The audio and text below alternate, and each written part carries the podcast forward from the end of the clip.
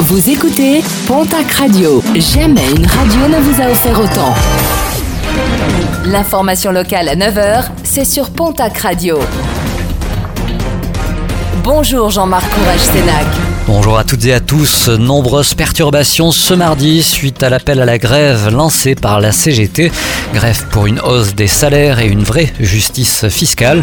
Plusieurs manifestations sont prévues dans la région. Manifestations auxquelles se joigneront plusieurs gilets jaunes.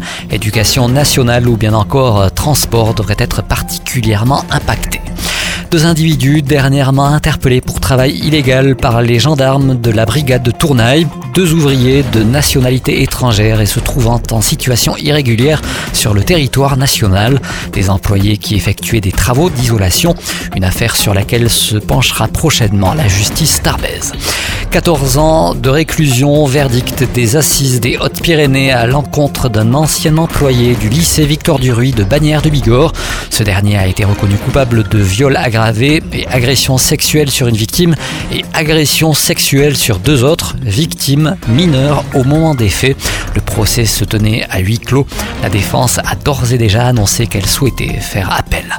Course contre la montre à Agetmo, l'abattoir municipal a perdu son principal client, une structure qui traite chaque année 4000 tonnes de viande de bœuf et de porc.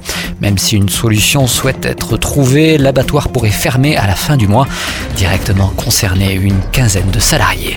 Impliqué partout, un skieur bordelais cherche à savoir qui l'a percuté violemment en décembre 2017 alors qu'il se trouvait sur une piste du domaine du Grand Tourmalet.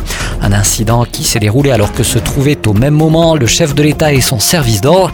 Un skieur l'aurait donc percuté par derrière avant de repartir immédiatement et la victime de désigner un probable coupable en la personne d'Alexandre Benalla.